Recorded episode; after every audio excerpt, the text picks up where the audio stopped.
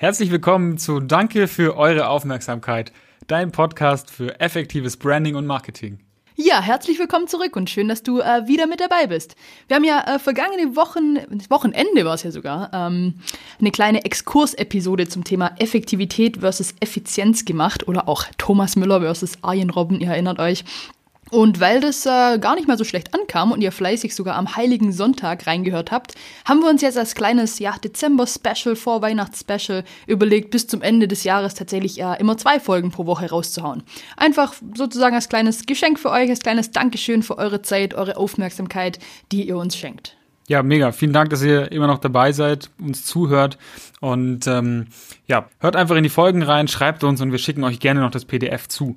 Aber in der heutigen Folge geht es um die Unternehmensstruktur, die tatsächlich auch extrem wichtig ist in der Kommunikation. Ja. Ähm, es gibt Unternehmen, die kommunizieren nicht unter ihrem eigentlichen Namen, sondern tatsächlich nur unter Markennamen. Und es gibt es auch oft bei etwas kleineren Unternehmen. Einer unserer Kunden beispielsweise, ähm, einer unserer ersten Kunden war Mastertent, die tatsächlich gar nicht Mastertent heißen, sondern lediglich deren eine Marke heißt Mastertent.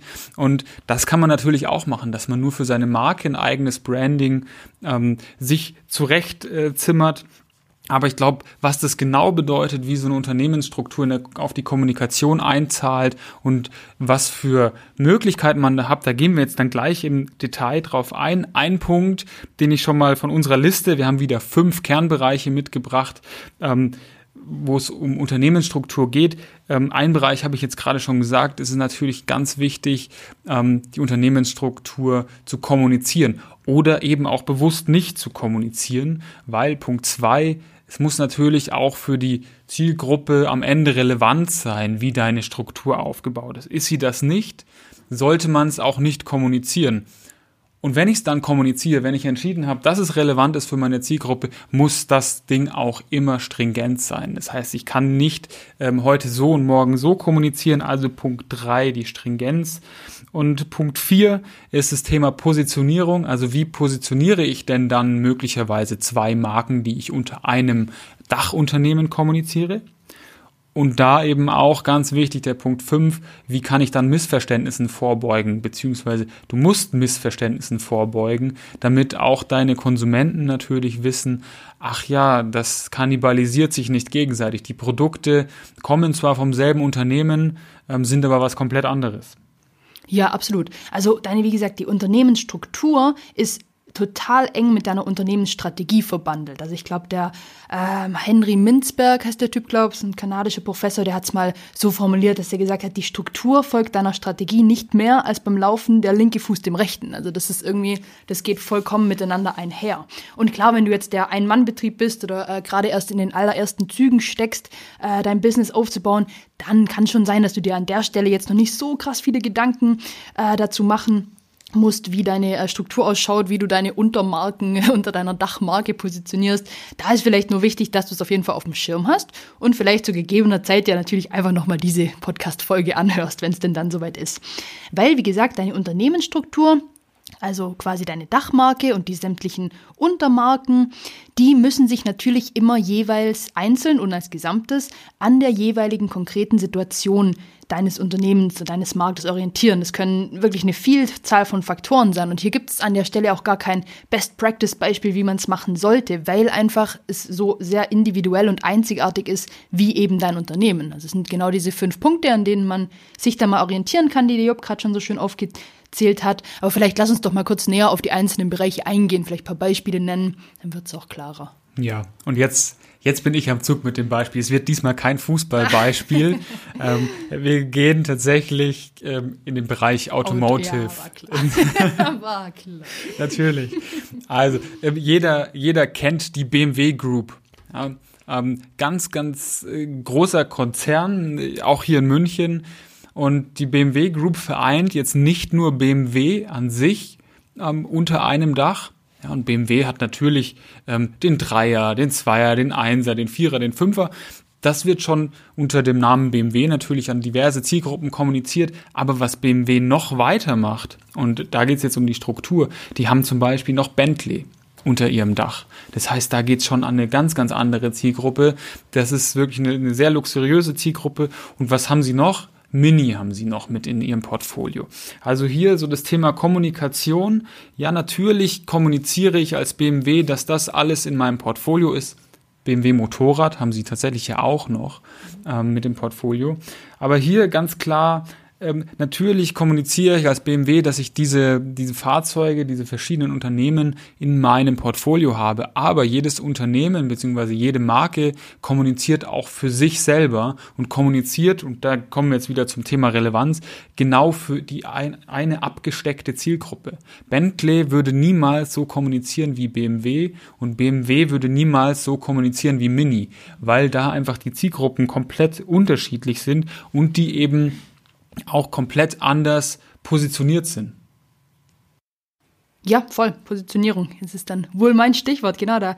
Ähm, da übernehme ich gerne. Weil, wie gesagt, bei Positionierung musst du dir einfach von vornherein Gedanken machen, wie möchtest du denn innerhalb deines Unternehmens, innerhalb deiner ja, oder unterhalb deiner Dachmarke die einzelnen Brands positionieren? Ist es denn so, dass du, ähm, dass du gar nicht unbedingt darauf bedacht bist, dass man checkt, dass zwei einzelne Marken unter einem Hut stecken? Wie zum Beispiel, schönes Beispiel, ich greife es mal auf, Mini und Bentley. Das ist, muss gar nicht zwingen. Viele wissen es vielleicht auch gar nicht. Also BMW äh, kommuniziert das tatsächlich kaum, weil warum auch? Also es ist völlig in Ordnung, ähm, weil es einfach komplett unterschiedliche Zielgruppen hat und äh, ja, wohl beides zur BMW Group gehört, komplett eigenes Branding, komplett eigene Sprachlichkeit und äh, eigene ja, Zielgruppe einfach auch, die damit äh, angesprochen werden.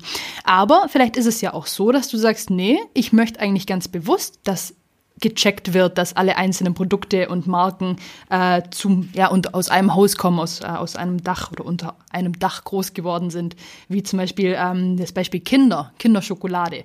Äh, ja, man ist nie zu alt für einen Kinder-Schokolade-Adventskalender. ich habe quasi bis heute noch einen. Und da ist es ja so, es sind ja lauter einzelne, einzelne Marken. Also es gibt den Kinderriegel, das Überraschungsei, es gibt das Kinder-Country, Kinder-Bueno, ich kenne sie alle, ich liebe sie alle. Und da ist es aber so, da wollten die das ähm, ganz, ganz bewusst so, dass äh, einfach erkannt wird und gecheckt wird und auch gesehen wird, dass das alles zusammengehört. Also das ist, siehst du eigentlich schon an, anhand der Verpackung. Die sind alle immer so rot-weiß mit einem blauen Schriftzug und das geht dann auch schon in das Thema äh, Stringenz ein bisschen über. Also da ist es ähm, dann ganz klar und auch bewusst so, dass das äh, gesehen werden soll, dass es aus einem Haus kommt.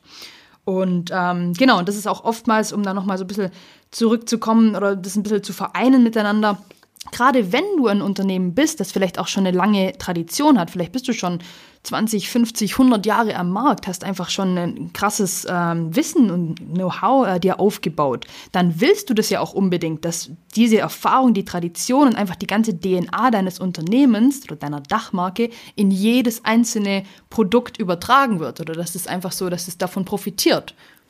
Und ja, weiß gar nicht. Mein Kopf ist jetzt nur noch bei Schokolade, Jupp. Ja, ich, ich, kann gerne, ich kann hier gerne mal mit, mit aufgreifen. Das Spannende an dieser, an diesem Beispiel mit der Kinderschokolade ist ja, dass tatsächlich auch hier wieder eine Dachmarke dahinter steckt. Ich glaube, du hast es auch gesagt, Ferrero steckt ja dahinter. Mhm.